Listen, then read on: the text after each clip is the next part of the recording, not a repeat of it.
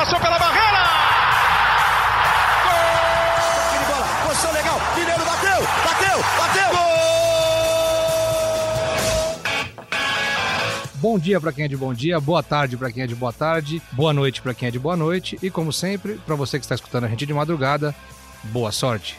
Eu sou Leandro Canônico, editor do Globoesporte.com e esse é o episódio 11 do podcast GE São Paulo. E comigo hoje na mesa a presença ilustre, uma grande presença aqui de Marcelo Prado. Ele hoje é editor de texto da TV Globo e foi por durante 13 anos setorista do São Paulo. Eu peço permissão para apresentá-lo primeiro porque é uma honra e um prazer muito grande eu que conheço essa figura que a gente conhece ele como Huguinho, então por várias vezes eu vou chamá-lo de Huguinho aqui, em vez de Marcelo Prado, então você que está ouvindo entenda, Marcelo Prado é Huguinho, Huguinho é Marcelo Prado.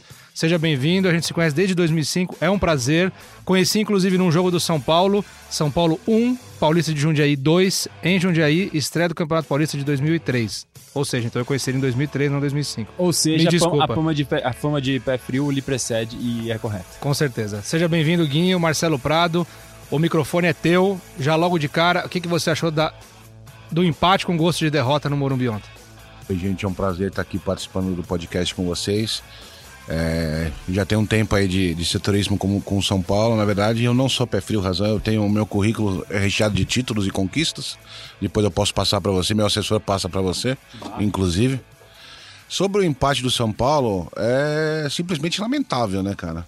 Quando o torcedor faz aquela, aquela projeção de pontos no começo do campeonato e pensa, o CSA no Morumbi, você tem a obrigação de ganhar. Pode ser o time A, B, C, D, o junior, juvenil. Você não pode empatar com o CSA do jeito que foi. Ele empatou na bacia das almas, né? Fazendo gol aos 41, 41 minutos. 41 do segundo tempo. Então a gente vai, vai, vai debater muito aqui mas eu acho que o São Paulo está devendo muito, principalmente o trabalho do Cuca. E do outro lado da mesa aqui, Marcelo Razan, nosso setorista de São Paulo, folgou no fim de semana, mas com certeza ficou atento aos detalhes, porque é um grande jornalista, um grande entusiasta da informação, um apurador. Razan, a palavra é sua. Fala, Leandrinho. Fala, Guinho. Prazer ter vocês. Leonardo da Embaixada Bianchi, o cara que coloca tudo isso aqui no ar. O Eduardo, muito legal, já já vai falar, mas é melhor deixar isso para depois, porque não é muito agradável. Né? É, falando do São Paulo, realmente é um resultado muito decepcionante. Aquela pergunta que você fez para a gente no último podcast, se o resultado da derrota para o Inter era péssimo ou ruim, esse empate com o CSA em casa é péssimo, não tem nem o que dizer. É, é, o que o Guinho falou. Todo mundo na projeção de tabela, quando pensa no CSA em casa, coloca mais três. O próprio Cuca sabe que deveria ser assim, mesmo com volume, mesmo com 30 finalizações, mesmo com chances criadas, o São Paulo só empatou em casa e aí ficou a 10 pontos dos líderes. Do líder Flamengo, perdão. Tá certo, Razão, muito obrigado. E eu concordo com os dois, perfeitas as palavras, e eu digo mais, nada, absolutamente nada justifica o resultado de ontem. Absolutamente nada. Foi realmente vergonhoso pelo volume criado pelo São Paulo. O São Paulo teve 31, 32 finalizações a gol, o CSA teve 7. O CSA tem o pior ataque do campeonato, tem 8 gols. É muito pouco. O São Paulo conseguiu tomar um gol do CSA, que tem 8 gols no campeonato em 19 jogos. É muito decepcionante esse resultado. O São Paulo é, teve volume, teve chances, mas parece um time nervoso. É, quando começa a errar, não só depois do gol, depois do gol ficou muito nervoso, começou a errar, errou uns 5, 6 passos seguidos, mas antes, quando a bola começa a não entrar, começa a criar e não entrar, o time parece entrar num desespero de, de que não vai sair o gol de jeito nenhum, e isso reflete em todo mundo, reflete na torcida. Foi um resultado péssimo do São Paulo. Seria mais do que péssimo se não tivesse conquistado um empate aos 41 minutos, mas um empate péssimo e que compromete muito a campanha do São Paulo em busca de Libertadores e, quem sabe, mais para frente, numa melhora, voltar a brigar pelo título. Você ainda continua acreditando que é possível brigar pelo título? Não, do jeito que tá jogando hoje ainda não. Mas a gente pode mudar de opinião até o fim desse podcast ou Por na semana que Porque vem. Porque assim como a vida, o futebol e o podcast são dinâmicos. Muito bem, vamos então agora direto para o CT da Barra Funda. O Edu esteve no, no Morumbi ontem, acompanhou o jogo, fez as atuações do, do time, é, acompanhou o protesto da torcida do São Paulo na porta do Morumbi, acompanhou a entrevista coletiva na zona mista de Daniel Alves, de Hernanes, acompanhou também o Cuca, e ele tá lá no CT da Barra Funda, ele que foi ao treino nessa segunda-feira, que é o dia que nós estamos gravando o podcast, e vamos colocá-lo na linha agora para ele dar o, a opinião dele e fazer um resumo do que o São Paulo tem para essa semana, né, semana de preparação para o jogo de sábado contra o Botafogo às 11 da manhã no Engenhão, e ele vai dar um panorama aí de quem tá bem, quem tá mal, é, se tem alguém lesionado, se tem alguém que vai ser poupado. Edu, é com você. Fala, Leandroca, um prazer participar com vocês mais uma vez. É, dar um, um, mandar um grande abraço aí para o Guinho, que hoje está participando com a gente. Razan, que já me deu uma cornetada, né? Já é de praxe, ele me deu umas cornetadas. E Leozinho aí na nossa mesa de, de áudio, nosso editor, Henrique Totti, todo mundo que está aí. É, e falar um pouquinho do jogo, do jogo do São Paulo, né? Domingo foi o São Paulo começou jogando bem. Os primeiros cinco minutos foram bons. É, o São Paulo é, teve algumas chances ali com o Pablo, é, deu uma pressão no, no time da, do CSA, mas de repente o time parou de jogar. É, o futebol sumiu, desapareceu e foi voltar somente aos 30, 35 minutos do primeiro tempo. Que o São Paulo deu um, um baita de um sufoco no CSA, a bola do Reinaldo, o Reinaldo deu é, três bons chutes, é, cruzamento de lateral na área, enfim, deu uma pressão, só que a bola não entrou. O São Paulo ontem terminou o jogo com 30 finalizações, é, com 10 claras de gol, só que não conseguiu converter isso em resultado. Isso já está atrapalhando o São Paulo há muito tempo. O São Paulo, é, antes do gol do Reinaldo de, de domingo, não fazia gols há três jogos. Ou seja, a pontaria é algo que está complicando a vida do São Paulo. O Anthony no jogo, no jogo contra no jogo contra o Grêmio também errou na cara do gol com sete minutos de jogo. É, o São Paulo cria, mas não consegue matar a partida. É uma grande dificuldade. É, eu e o Razan, nós estamos aqui no treino sempre do, do São Paulo e a gente pode ver que o time treina finalizações. O Cuca geralmente faz aí uma hora, uma hora e meia de finalizações, com várias é, variações de treinos de finalização, só que a bola não está entrando. Até o Hernanes falou isso ontem, e que está faltando essa tranquilidade. É, e aí veio o segundo tempo e o, o, São Paulo ficou desesperado, levou o gol e conseguiu empatar, vamos dizer assim, numa sorte, né? Que foi uma falha do Jordi. A bola sobrou para o Reinaldo, que foi o melhor jogador da partida, e conseguiu se salvar, que seria um vexame ainda maior. Já foi vexame, na minha opinião, um vexame. Um empate, um time que está na, na zona de rebaixamento, vai brigar até o final contra o rebaixamento. O São Paulo não pode perder esse tipo de ponto é, dentro de casa, dentro da sua torcida, tinha mais de 30 mil pessoas. E aí falar um pouquinho do ambiente, né? É, se, se, eu começar a falar muito aí, vocês me cortem, por favor. É, e aí, é, eu falar um pouco do essas 30 mil pessoas no Morumbi, é, tava apoiando, a torcida estava apoiando, só que depois do gol virou um silêncio tremendo no Morumbi e os protestos começaram. A torcida começou alguns cantos é, contra a torcida, os jogadores, é, é, não poupou praticamente ninguém. É, o Anthony saiu, não foi vaiado, mas merecia vaias, como foi vaiado contra o Grêmio. É, eu acho que o único que não mereceu vaias ontem foi o Reinaldo, que tentou, que correu, que chutou. E ao fim do jogo, algumas, alguns torcedores né, de organizadas foram na porta do, do Morumbi, no portão central, no portão 1, para protestar. E os gritos se repetiram, é, foi algo pacífico, nada que a, a polícia precisou intervir. É, e eu acho que os protestos eles é, são válidos, sempre os protestos são válidos dentro da normalidade, sem agressão, nada. E eu acho que a, o São Paulo agora vai, vai ter que disputar esse Brasileirão aí com uma série, uma série de pressão. Vai, vai ter uma pressão grande agora em cima do time. Continua achando que briga pela Libertadores, como a gente falou no podcast passado.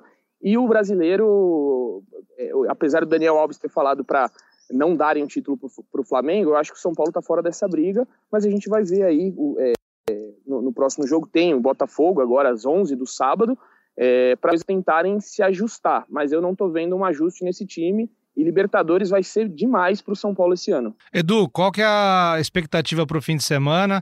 Tem algum jogo? O Everton saiu ontem no intervalo, né? No primeiro tempo ele sinalizou para o banco que estava sentindo alguma coisa.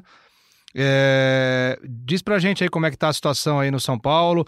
Os jogadores que atuaram ontem e tinham voltado de lesão, Hernanes e Pablo, por exemplo, o Cuca não queria, não tinha pretensão de usá-los o jogo todo, teve que usar, né? Eles jogaram os 90 minutos. Pato, como é que tá essa situação? É, é nós estamos, eu estou aqui agora no CT, né? A gente está gravando na segunda-feira e só os reservas estão em campo. É, o Toró, que entrou no, no segundo tempo, está aqui no campo é, tá bem, se tá treinando aqui, é, não teve nenhum, nenhum problema com. tá voltando de lesão, mas já tá treinando normalmente. E os demais, no caso, como você citou aí, Pablo, Pato e Hernani, estão fazendo um trabalho interno regenerativo. É, voltaram ontem bem. Tecnicamente, eu achei é, os, os, três, tecnicamente, muito abaixo. O, o Hernanes tentou muito, é, deu alguns chutes, mas não conseguiu acertar. É falta de treino, falta de repetição. O Pablo ontem é, chutou umas três bolas na lua. É, foi muito longe as bolas que o Pablo chutou, porque está faltando é, essa parte técnica. Ele pode ter ido bem, correu, se movimentou, jogou os 90 minutos, até surpreendeu né, o, o, Pato, o Pablo e o Hernandes jogar os 90 minutos. Senti cansaço deles, é, mas eles aparentemente estão bem, vão jogar no, no, próximo sábado. O Everton, a gente não teve ainda um posicionamento oficial do São Paulo. O que a gente teve ontem, que saiu só por precaução, mas a gente vai é, atualizar aí no Globoesporte.com se tiver algo mais grave. É, e aí, em relação às voltas, para o jogo de sábado, volta o Vinícius e Hudson. Essa vai ser a primeira vez que o São Paulo vai ter um elenco, o elenco completo. Claro, se durante a semana ninguém se machucar, somente o Rojas que vai estar fora. Então o Cuca tem um elenco inteiro na mão. Então não vai ter desculpa agora de lesionados e suspensos. Já não teve vai desculpa ter... ontem, me desculpa. É, exato, não tem desculpa. Exatamente. Igor Vinícius e Hudson que estavam fora não iam mudar nada o panorama do jogo. Então realmente você tem razão. Já não teve desculpa ontem. E agora para o sábado tem todo mundo à disposição, com exceção do Rojas. O Rojas que pode voltar aí somente ano que vem. Obrigado, Edu. Obrigado pela participação. Você fez falta aqui hoje. Você é um cara muito legal, muito bacana. Obrigado aí por dedicar esse tempinho aí pra gente. Manda um abraço pro Juca, pro Felipe, pra todo mundo aí no CT. Pode deixar, obrigado. Agradeço vocês todos aí. Bom, bom, bom podcast. Eu vou, vou atualizar aqui sobre o São Paulo as informações. Vamos trazendo aí eu e Razan durante a semana. Obrigadão pelo, pelo papo. Valeu. É isso aí. Essa foi a participação do Eduardo Rodrigues, direto do CT do São Paulo. E vamos agora colocar duas sonoras que eu considero que ontem foram as duas frases principais de todo o pós-jogo do São Paulo. A primeira do Cuca, dizendo que ficou difícil a briga pelo título, e a segunda do Daniel Alves, esbanjando confiança e dizendo para não entregarem ainda o título para o Flamengo, que é líder, 10 pontos à frente do São Paulo, que tem muita coisa para acontecer. Essa muita coisa para acontecer são 19 rodadas do segundo turno. Vamos ouvir são na caixa, Leão. Lógico que a gente fica frustrado, como todo torcedor. Eu fico muito frustrado porque eh, eu acho que esses empates em casa eles nos tiram uma chance enorme de você brigar lá na frente. A gente tem que saber administrar, por mais duro que seja, mas é, a questão é essa, né? Os últimos resultados, os últimos quatro jogos não vieram os resultados depois da vitória lá contra o Atlético Paranaense. E a gente, se a gente pensa em disputar título ainda, que cada vez está ficando mais difícil, é a realidade. Nós temos é que começar a vencer de volta. Mas eu volto a insistir, a gente tem que ser estável naquilo que a gente quer é, é, conseguir. Porque se você olha um pouquinho lá atrás, o próprio Flamengo, quando foi eliminado da Copa do Brasil, estava todo mundo falando que nem Jesus resolvia e agora o Flamengo campeão de turno, já acha que entrega o título do Flamengo. Não, tem muita coisa que acontecer ainda. E a gente que é do futebol, a gente sabe que ainda vão suceder muitíssimas coisas durante esse Campeonato Brasileiro e a gente espera melhorar, é óbvio, a gente vai trabalhar para melhorar, a gente está trabalhando para melhorar, mas é evidente que a gente tem que ser uma equipe estável para a gente conseguir aspirar a coisas importantes. Tá aí o Cuca, tá aí o Daniel Alves, o Guinho, nosso Marcelo Prado. Você concorda com o Cuca ou concorda com o Daniel ou não concorda com nenhum dos dois? Acho que o Cuca ficou bem difícil, é uma coisa óbvia, né? Porque o São Paulo não vem, não, não vem jogando bem já faz tempo, né? Eu, eu tive cuidado antes do podcast de olhar a tabela do, do, campeonato, puxei jogo por jogo do primeiro turno. E se eu tiver errado, por favor, vocês me corrijam. Eu lembro de uma, de uma atuação razoável contra o Botafogo, primeira rodada, de uma boa atuação contra o Goiás na segunda rodada, ganhou o gol do Pato. O segundo tempo contra a Chapecoense e o segundo tempo contra o Santos. No mais, foram atuações medianas para fracas, um time sem inspiração, um time sem padrão de jogo. Ah, tudo bem, alguns jogos os desfalques atrapalharam. Tudo bem, é difícil você montar um time sem nove, eu concordo. Mas assim, mesmo quando o time. Quando o Cuca teve muito, todas as peças à disposição, ou quase todas as peças à disposição, o time ficou muito aquém do que pode render. E aí vai de encontro eu discordo do Daniel Alves, eu acho que é, hoje, né, claro que daqui 19 rodadas tudo pode mudar, mas hoje, se comparar o que joga o Flamengo, o que joga o São Paulo, é uma coisa. É surreal o, o, a torcedor, diferença. O torcedor mais saudosista, ele pode falar: ah, mas em 2008 o São Paulo ficou 11 pontos atrás do Grêmio, virou o turno 11 pontos atrás do Grêmio e foi campeão. Era outra época, outro time, era um time bicampeão brasileiro. Era um time, Era um que time jogava sem pressão, né? Exatamente. Era um time que jogava sem pressão por títulos recentes. É, você falou no começo do podcast, a hora que toma o gol, o Morumbi vira, um, vira pressão, o jogador não acerta mais passe, não acerta mais cruzamento, quer dizer, é muito complicado. o que mais me o que mais me impressiona como o São Paulo não joga bem é que o São Paulo tem a semana inteira para treinar. Não tem outra competição, então aquela desculpa, ah, tem que ter o foco em outra competição. Não, só o brasileiro e não consegue melhorar. Qual que é, o que, que você pensa sobre isso? É isso, é, e é um pouco também do sentimento no clube, de uma forma geral, já tem sim uma insatisfação no sentido de já se esperava que o São Paulo jogasse mais como desempenho, como atuação e como resultado também que tivesse uma pontuação melhor a essa altura do campeonato. O próprio Cuca disse que esperava também. Esse jogo tinha que ter vencido, falava do prédio que ele queria construir, tá longe ainda de chegar no objetivo final. Esse prédio tá parecendo obra do governo. Vai ser difícil de sair, né? A obra tá ficando embargada. É... Então, assim, esse é um sentimento no... dentro do clube também, de que o São Paulo precisava estar tá jogando mais com as peças que chegaram e que precisava ter mais pontos também. São as duas coisas. Tanto o resultado quanto o desempenho estão abaixo, estão aquém do que o clube, de uma forma geral, esperava. E me chamou a atenção a declaração, outra declaração do, do Dani Alves, falando que o São Paulo tem que ter um padrão de jogo independentemente do que a imprensa fale, enfim, sim, imprensa sim. à parte. É, o que me chamou a atenção é ele dizendo isso, que, não, que as coisas de fora não podem influenciar é, no padrão de jogo que o time Você acha que ele ter. disse isso por conta do debate que teve a semana inteira? sobre ser sobre lateral, jogar na lateral meia, acho que tem- acho que acho, eu interpretei que tem a ver com isso porque ele disse que as pessoas não entendem que ele como lateral pega menos na bola e que como a imprensa aí entrou na parte que não convém acho pra gente ab- debater muito não, não vem ao caso que a imprensa não jogou futebol É, mas ele explicou que como lateral ele não pega tanto na bola e ele vinha sendo escalado como 10 pela primeira vez ele foi escalado como lateral e durante a semana nós e como outros veículos mas nós também eu inclusive perguntei isso pro Cuca na entrevista da- durante a semana passada se ele pensava em usar o Daniel como lateral e acabou usando. Então me chamou a atenção isso nesse sentido. É, vamos ver como é que vai ser para o próximo jogo. De repente, se o Ranfran volta para lateral ou não, ou se ele até testa o Dani Alves numa segunda linha pelo lado direito, não sei. É, mas me chamou a atenção nesse sentido. De repente, pode ser que o Dani não tenha gostado dessa mudança. Não sei como é que ele vai reagir agora para os próximos jogos, mas está claro que ele preferia ter sido escalado como meia. Independentemente se foi uma opinião, se foi uma cutucada no Cuca, o que, o que quer que seja, eu acho que ele tem razão. O São Paulo precisa ter um padrão. Sim, concordo. Sabe, se ele vai jogar na lateral ou no meio, isso aí o Cuca tem que resolver, tem que ver onde ele vai render melhor e a escolha é dele. Mas eu acho que falta realmente um padrão ao São Paulo. O São Paulo, nessa temporada toda, o período em que teve maior padrão e maior segurança foi, por incrível que pareça, na mão do interino Wagner Mancini. Durante o Paulistão, no Durante o mata-mata, Paulistão. quando tinha um estilo agressivo de jogar. Foi o melhor momento do São. Paulo. Teve um jogo seguro, sabe? Atacando Com a ponderação bem. de que os, resulta- que os adversários são menos qualificados Sim, do mas, que no mas Brasileirão. enfrentou Palmeiras, enfrentou Corinthians, enfrentou o Ituano, tudo bem. Não, não, tô dizendo assim, em termos gerais, né?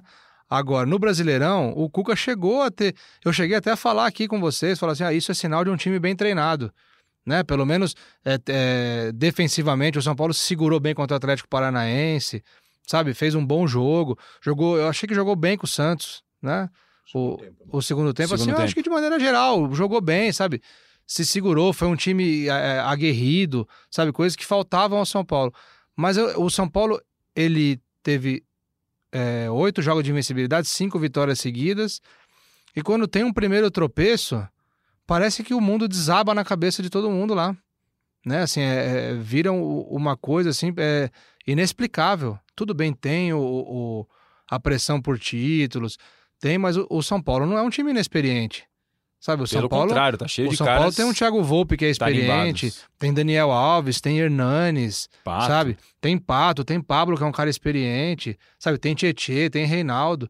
Pô, é um time experiente, um time que tem que, Cascudo. sabe, que tem que chegar e botar E eu a acho que cabeça no lugar e tentar buscar o resultado. E acho que além da falta de padrão mesmo do jogo, é, as individual- individualidades não estão aparecendo, né? Você vê é, o, o próprio Daniel Alves teve um bom jogo contra o Ceará, depois o, é, são várias as atuações medianas. Ontem, na lateral, ele não foi bem, inclusive no gol do, do CSA, ele tá voltando. A bola já tá, já tá no ataque, já tá dentro da área para o CSA marcar o gol. O Daniel Alves aí que ele aparece na imagem, quer dizer, o Bruno Alves sai para fazer a cobertura, o Arboleda vem, o Reinaldo fecha na área e sobra o Bustamante lá para fazer o gol, quer dizer, tanto que depois o Daniel Alves foi pro meio, quer dizer, precisa ver qual é a posição que ele vai jogar e trabalhar e treinar. Não dá para toda hora é, a vai de lateral, a vai de meia, a vai de lateral, a vai de meia. Isso não pode acontecer. Tem que definir qual a posição dele e trabalhar. Mas agora, Pato precisa aparecer mais, voltou agora. O Hernani, o Hernanes é, foi Eu participativo. Hernanes ontem. Foi participativo ontem, chutou, concluiu a gol. Mas assim, tá na hora das individualidades do São Paulo também aparecendo para que o time possa crescer de rendimento. Eu acho até que no- nos lances, e às vezes, a- no, jogo contra o CSA, eu achei que às vezes alguns tentavam até decidir sozinho na ânsia de querer conseguir fazer o gol. Fazer uma jogada individual quando às vezes o chute não era a melhor opção, mas naquela, naquele desespero de, conseguir, de tentar buscar o gol, faltou até algumas vezes um, mais um passe, uma jogada mais trabalhada. Acho que as indi- individualidades aparecem mais quando o coletivo ajuda também junto. É, e o São Paulo ainda está nessa oscilação, nessa montanha russa, não conseguiu ainda encontrar um, um norte definitivo. Teve as cinco vitórias, agora quatro jogos sem vencer. É, os times vão oscilar no Brasileirão, é aquilo que a gente fala. Quem souber diminuir ao máximo o tempo de oscilação vai ser quem vai brigar. E o São Paulo está distante, tanto por desempenho quanto por resultado. Se a gente olhar para o primeiro turno do ano passado, quando o São Paulo foi o campeão do turno com o Aguirre, fechou com 41 pontos. O Palmeiras, que foi o campeão bra- brasileiro na, na, na última temporada, estava em sexto, igual o São Paulo. O Palmeiras tinha 33 pontos. A diferença era de 8 para o líder, agora é de 10. Aquele Palmeiras teve uma arrancada espetacular, atropelou todo mundo com o Filipão, naquele esquema dele de, de dividir um time para a Então, Copa quer dizer, o a Liga. o Palmeiras ano passado tinha Tirou uma um distância ponto a menor. mais do que o São Paulo tem hoje um em ponto sexto. a mais e tinha dois pontos a menos em relação ao líder. A diferença era dois pontos menor, que era o São Paulo 41 com o Aguirre. É, mas o principal para mim nesse momento é o desempenho. Você não vê. É, a matemática mostra, a matemática, É a história possível. mostra que é possível. É possível, é possível. Mas você é citou você falou, 2008. desempenho. Mas o desempenho, o futebol que o São Paulo está apresentando não, não te faz acreditar. Claro, 19 jogos é muita coisa. E agora também é aquela hora do campeonato que começa jogos duas vezes por semana. Vamos, É, o calendário agora começa, quarta, né? agora começa a ficar quarto domingo. E, e a reta final, quando os times que estão desesperados vão valorizar cada ponto ainda mais.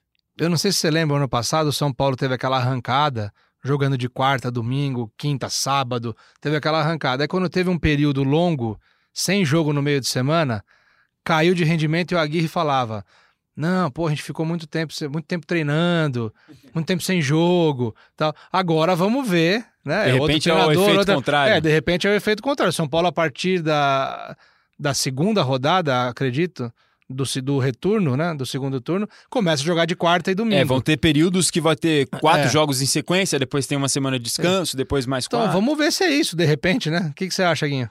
Eu acho que o São Paulo tem elenco para. O fundamental é que assim, o São Paulo tem elenco para produzir mais. É isso. É, não é uma coisa assim, você pega, você pega o São Paulo do ano passado, por exemplo, quando o São Paulo perdeu algumas peças importantes, O Everton principal, né? o Everton que vinha jogando muito bem, o São Paulo não tinha elenco para brigar. Esse ano é diferente. São Paulo tem peças suficientes para brigar na parte de cima. O que precisa é mesmo mostrar mais. É o Cuca trabalhar melhor. É, é, a gente não pode acompanhar os treinos, né? Porque o- todos os treinos táticos são fechados tal. Mas é. O, o é melhor que a situação é melhor que o ano passado, porque o ano passado não tinha elenco para brigar. Perdeu o Rojas machucado, que fez uma falta enorme na reta final ano passado. Esse ano tem peças, então tá na hora de mostrar melhor futebol. E aí o que se agrava é isso. A qualidade melhorou do material humano, em tese, e o futebol não está acompanhando. O Aguirre, você pode criticar ou elogiar, cada um tem a sua opinião. Mas tinha um padrão. Tinha, e tinha uma identidade clara de jogo. São Paulo era um time que todo mundo sabia mais ou menos como é que ia se portar, ganhou do Flamengo no Maracanã da- com o seu estilo de jogo, pode ser feio, pode ser bonito, alguns vão achar que não é. Tinha uma proposta de jogo, seguia aquilo e conseguia. Quando faltaram as peças, não conseguiu manter o nível, que foi o que você falou, principalmente Militão também, depois que saiu, é, fez diferença. O Everton. o Militão, inclusive, sai no, no dia que o São Paulo vira líder, né? Então, e aí, aí sentiu o, o peso de não ter a reposição. Agora tem mais peças, mas não conseguiu ainda encontrar o seu norte para de fato arrancar. Teve essa, esses cinco jogos de vitória, só para ter uma comparação, o Santos e o Palmeiras, que estavam duelando até agora há pouco, são estão entre os primeiros, tiveram sete vitórias cada um de sequência, e o Flamengo agora está numa sequência de seis. Quer dizer, o São Paulo já teve uma, uma arrancada, não é também que está tudo ruim, não é isso. Mas não tá jogando para disputar título. O que dificulta para o São Paulo, eu não sei se vocês concordam, o São Paulo lá do Corinthians é o time que mais empata no Campeonato Brasileiro. Oito Já empates foi cada o um. ano passado um dos times que mais empataram. Foi- No foi o Morumbi, recordista no, Morumbi passado. no ano são 11 empates já. É muita coisa, é muito ponto perdido como mandante num campeonato por pontos corridos. O Cuca falou disso ontem. Falou, né? Era melhor ter. é, às vezes é melhor você perder um jogo e de repente ganhar dois, né? Vai fazendo essa matemática. é- Não tem, assim, o empate prejudica muito no campeonato de pontos corridos. E o São Paulo assusta o número de empates. Por que eu tô dizendo isso? Porque se vo- você. Todo mundo tá falando, né? Muita gente fala, ah, mas não pode se desesperar porque 2008 virou, o Palmeiras virou ano passado. Mas o São Paulo tá muito distante em número de vitórias. Né? E isso é complicado porque é o primeiro critério de desempate. Qualquer empate, o São Paulo fica atrás, né? Exatamente. O São Paulo e o Corinthians têm uma campanha quase idêntica. Os dois têm oito empates, os dois têm oito vitórias, os dois têm 56,1% de aproveitamento. A única diferença é justamente no confronto direto, porque é um gol de diferença no saldo. A vitória por 1 a Sim. 0 do Corinthians. As defesas são as duas melhores. Não sei se tem uma coincidência nisso, de terem mais empates. Os dois são os líderes em empates no campeonato, oito cada um.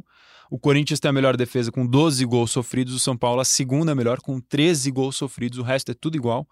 Então são campanhas parecidas e, Sim, embora, o- na minha opinião, o elenco do São Paulo seja melhor que o do Corinthians. sim, com E certeza. também fizeram um número de contratações mais ou menos parecido para esse ano. O São Paulo contratou, se eu não estou enganado, 14 jogadores, o Corinthians contratou por aí também. Agora, bom que você tocou nesse assunto, desculpa te interromper, Guinho. É bom que você Razão, tocou nesse assunto. prazer. Não, mas é porque o Guinho ia falar, eu senti a respiração dele para falar, Ah, é uma sintonia desculpa. diferente. você já tinha terminado. É, eu quero, quero entender o seguinte, Razão. Pro ano que vem, né?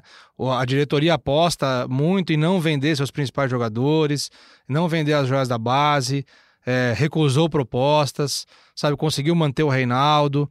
É, existe uma perspectiva para o ano que vem, é cedo ainda, concordo, mas existe uma perspectiva para o ano que vem para ter pelo menos de 80% a 90% desse elenco para não começar novamente uma, uma reconstrução, aquele mesmo papo, né? De de repente ter uma sequência e falar, pô, a, a espinha dorsal do time está aqui, nós temos, nós vamos começar com ela.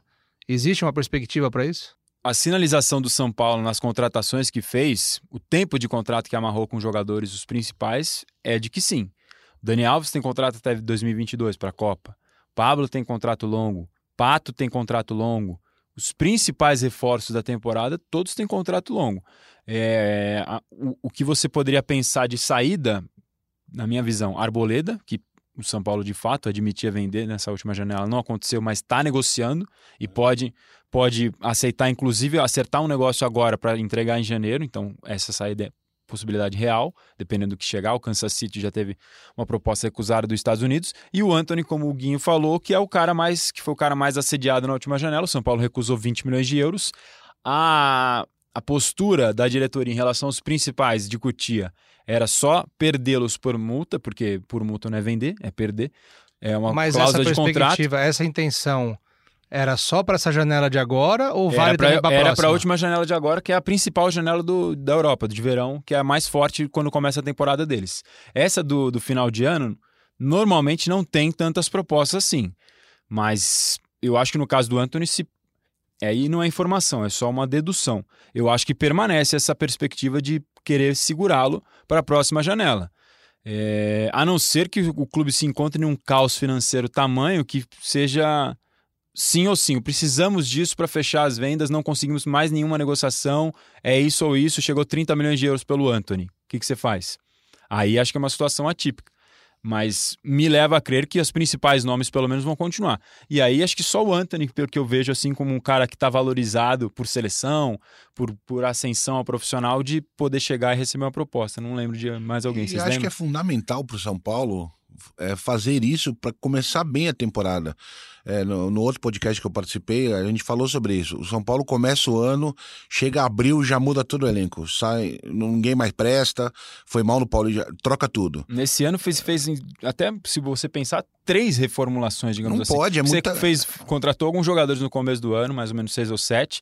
Aí chegou em março, contratou mais alguns e quando o Cuca chegou e fez os pedidos dele, chegaram mais outros agora nessa janela do meio do ano. Vitor Bueno, Tietê, enfim, Que Daniel é, por exemplo, é, volta a dar aqueles exemplos. O Jusilei, que até o fim do ano passado era titular, era peça importante, tá lá encostado, nem treina mais no São Paulo. Quer dizer, precisa parar com essa bipolaridade de montar elenco, aí não dá certo, troca tudo. É o que o Leandroca falou. Monta aí uma base com 70%, 80% do, do, do elenco e aí você troca ali.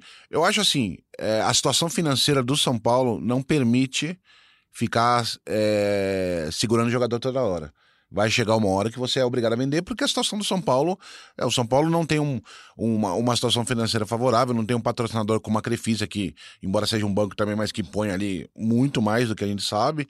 Então, assim, precisa, vai chegar uma hora que vai precisar vender gente. Tá no. Embora o objetivo seja cada vez menos mais diminuir a interferência disso, hoje é a realidade do São Paulo. É, a realidade do São Paulo é essa, vai precisar vender. Então, Precisa vender. eu acredito que a Por isso que vendeu o Morato. Você conseguiu Sim. ainda com o Morato ali, mas acho que assim, Arboledo, o Anthony, principalmente, que é o mais valorizado, eu acho que o São Paulo não vai ter como segurar o ano que vem, não. Só lembrando que o São Paulo, né, na última semana, é, liberou o William Farias para o esporte. O William Farias foi o 12 jogador a sair do São Paulo na temporada. É muita coisa. William Farias, que é o tipo da contratação que não dá pra entender, né? Chegou- que que Saiu do Vitória é. livre, né? Para que Pois que é. veio? E Não jogou- quase não jogou. Jogou pouquíssimo no São Paulo. Não dá pra entender. E o Everton Felipe foi pro Atlético Paranaense. Foi para o Atlético Paranaense. Então, assim, ah, são 12 saídas no ano, podendo ser 14, porque tem o Bruno Pérez. E é, o Jusilei, Jusilei. tão, não São, estão na verdade, saídas. Só não está efetivado grupo. ainda, Exato. né? Só, não, não tá. se sabe pra onde. Mas é, já é uma não saída. estão não- mais no grupo. A chance de participar do grupo novamente é mínima, até porque o Bruno Pérez está Vinculado até dezembro. Até só. dezembro só. O Jusilei ainda tem contrato, mas eu creio que dificilmente vá voltar. Difícil ter uma reversão depois da É. situação como ficou, né? Nem treina mais no CT. a ser utilizado pelo São Paulo. A gente vai abrir agora, a gente colocou antes de começar a nossa gravação, a gente pediu na internet para os nossos seguidores, para o pessoal que acompanha o podcast GE São Paulo, lembrando que esse é o episódio 11, com presença de Marcelo Razan e Marcelo Prado, o Huguinho, né, sempre com o comando de Leonardo M. Bianchi nas nossas picapes aqui. E a gente abriu para perguntas na internet e é impressionante a quantidade de perguntas sobre padrão de jogo Que né? foi o que o Daniel Alves falou que foi o que o Daniel jogo. Alves falou, né? Tá aqui a- o, o arroba Freitas underline SZZ, né? E o, o nickzinho dela tá escrito surtada. Pergunta assim, por que o São Paulo não tem um estilo de jogo? É... O Ricardo Louza pergunta: Na visão de vocês, qual o erro do time? Por que não rende o que se espera com um elenco tão forte? Né? Tem a ver também com, com um padrão de jogo, né? O Guinho já até falou aqui da, que falta aparecer as individualidades. É... Vocês têm o que dizer a esses internautas, meus amigos? É difícil de responder essas perguntas, o Leandro, o Guinho. É, é a pergunta que a gente também se faz. Não, não dá para ter uma razão só. Acho que são vários fatores. Alguns a gente até já falou no- nos podcasts anteriores. Time em construção, troca de treinadores, jogadores chegando, é, o São Paulo buscando um norte, como todo ano está buscando, e, e é difícil você sempre recomeçar. No meio da temporada, com o terceiro treinador, as coisas vão, vão andar mais devagar. Embora, sim, já precisava, como existe essa cobrança lá interna no, no clube, a, expectativa era que essa altura do ano o São Paulo precisava jogar mais futebol, precisava apresentar resultados melhores e já está quase acabando a temporada e o time ainda está longe desse, desse padrão. E além disso que o Raza falou, também tem a questão das lesões, né? Também As atrapalha. lesões atrapalham muito. É o, é o tempo de recuperação no São Paulo é. Se você comparar o tempo de recuperação das lesões no São Paulo com o tempo de recuperação nos outros times, tem alguma. Como até o Razan comentou alguma coisa disso no último podcast, alguma coisa tá, tá, tá errada no processo. Porque, por exemplo, vou te dar um exemplo. O Arrascaeta, quando sofreu a lesão muscular no Flamengo, ele voltou em 15 dias para jogar pela Libertadores. E o Hernandes ficou um mês, os outros jogadores Mas o demoram- Hernandes até chamou atenção. O Hernandes até É. surpreendeu pro lado bom nesse lado, Exatamente, que se é. esperava que fosse alguma coisa mais Isso. grave. né? mas tem outras lesões. O São Paulo tem muita lesão. Eu acho que isso atrapalha também, porque você começa a montar uma base, aí você vai, vou trabalhar essa base, não consegue. Sai um, sai dois, sai três, sai em quatro, sai em cinco. Pô, chega uma hora que você monta sem nove, atrapalha. Então por isso que é difícil também dar um padrão de jogo.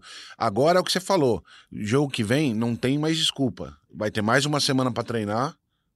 Todas as peças à disposição, sem ser o Roas, que a gente lamenta, porque era um cara que poderia ajudar. Sim. Mas agora acabaram as desculpas, tá na hora de, de jogar bola. Com as voltas do Igor Vinícius e do Hudson, que o Edu falou. E agora um, mais uma semana também dos, dos jogadores que estão voltando, porque também não é fácil ficar um mês sem jogar e já chegar na ponta dos cascos. Vão ter mais uma semana de treinamento. Pablo, Pater, Hernanes e Resumindo, a hashtag do programa é sem desculpa. O Luiz Marcelo pergunta aqui: por que até agora o trabalho do Cuca não foi cobrado pela diretoria, visto que não vendeu nenhum jogador e o elenco do São Paulo não é ruim? Isso, e o elenco do São Paulo não é ruim. É, o Razan falou agora há pouco aqui, né? Já há uma insatisfação, uma certa insatisfação em alguns setores, né? Do, do São Paulo em relação a desempenho, em relação Resultado. a, a resultado, É, assim, o São a Paulo- estilo de jogo, de- mas, me corrija se eu estiver errado, ainda não há nenhum, nem sinal de uma troca de treinador. Não, não, nada, zero, não ouvi nada nesse sentido, seria leviano falar. É, mas tem sim cobrança. O São Paulo faz reuniões do departamento de futebol semanais, às vezes com um tempo de, de espera maior, mas tem sim esse tipo de cobrança no clube de por uma melhora. E, e é claro que o São Paulo precisa e deve jogar mais com o que tem em mãos hoje. Isso tanto dentro do clube quanto fora, como fora por parte da torcida, que é essa cobrança que a gente está vendo nas redes sociais. Uma última aqui, e já agradecendo a todos que participaram pela hashtag GE São Paulo, uma última, o arroba Teus Louvato. Ele pergunta aqui se o sistema defensivo do São Paulo ficou mais exposto com a saída do Luan. Né, e se tem uma maneira de equilibrar isso. Vocês concordam? Eu acho que a saída do Luan tem mais a ver com a qualidade no passe, né? O Luan é um muito bom marcador, só que ele é deficiente na, na hora de, de dar o passe, principalmente na chegada ao ataque. Nos últimos jogos do Luan, eh, nós tivemos alguma, algumas oportunidades de gol que o Luan, o Luan podia chegar chutando, e ele tem essa deficiência. Acho que é por isso que o Cuca tá tentando trabalhar com o Hudson, com o Hudson não, desculpa, com o Lisieiro e com o Tietê, para ter mais chegada, mais qualidade de- de- no passe. Mas é uma opção. Eu acho que em determinados jogos, por exemplo, quando vou dar um exemplo, logo, logo aí o São Paulo tem um Flamengo no Maracanã. Luan neles. O Luan tem que jogar. o Luan, não- você não pode jogar com o meio campo tão solto assim. Aí, com o passar do jogo, você vai entrando e vai saindo. É, eu acho que o Cuca tem, tem também muito disso, de ajustar o time na circunstância do adversário, no local do jogo, tudo isso ele leva em consideração para escalar a equipe. Muito bom. Lembrando que tudo que a gente fala aqui nessa meia hora, 40 minutos, pode mudar daqui a pouco, inclusive as nossas opiniões. Então a gente chegou Como já um- mudam, né? Como Toda já muda, semana. vai mudando sempre. Lembrando disso, continuem participando pela hashtag GE São Paulo, mandem sugestões, mandem dicas, mandem desabafos, vale quase tudo. Contem com a gente. É, Agradecendo aqui a presença do Marcelo Prado, nosso Guinho. Foi muito bacana tê-lo aqui, um cara com uma experiência gigantesca no jornalismo, uma experiência enorme também no dia a dia do São Paulo, né? Uma atuação é, fervorosa aí nas redes sociais, no Twitter, né? Botando sempre o dedo na ferida. Guinho, foi um prazer te ter aqui. Obrigado pela participação. Suas considerações finais. Cara, foi um prazer participar. Eu, eu escuto toda semana, acompanho muito o trabalho de vocês, então tô sempre cornetando, dando ideias. É isso, cara. Rede social, liberdade na rede social é tudo, cara. Muito bom. Razan, obrigado por estar aqui de novo. Já agradeci o Edu que participou. Uma boa semana de trabalho para você. Eu trabalho só até quinta-feira, depois folgo três dias. Ah, tá fácil? Vou pra praia dar uma descansada. Tá fácil. Então vocês me, me passem as informações. Aí na favor. semana, semana que vem você chegar tranquilo. Eu chego Bem Só uma- tranquilo. Só uma pergunta: quem que faz o jogo do, do São Paulo no fim de semana? Marcelo Razan. Sábado faço o jogo, mas não estarei lá no Rio, mas vamos fazer o jogo de São Paulo contra o Botafogo. E é quando a torcida espera essa recuperação. Foi justamente contra esses adversários que o São Paulo deu bom- bons resultados no primeiro turno, né? Venceu o Goiás fora, teve bons resultados nesse começo de campeonato. Vamos ver agora como vai ser o desempenho do tricolor. E vamos esperar que o São Paulo melhore para a alegria de quem torce pelo São Paulo, porque pior do que foi no domingo não tem como ser. Agradecendo também a Leonardo M. Bianchi, nosso editor, produtor. Sem ele nada disso aqui acontece. Obrigado, Leon. Obrigado, torcida tricolor. Obrigado, Leandro. É isso aí. Ficamos por aqui com o episódio 11 do podcast GE São Paulo. Lembrando que para escutar o podcast GE São Paulo, você pode ir nas plataformas do Google, da Apple e Pocket Cast e também, obviamente, globesport.com barra podcasts. E como sempre, um beijo no coração e um abraço na alma de cada um de vocês. Até a próxima.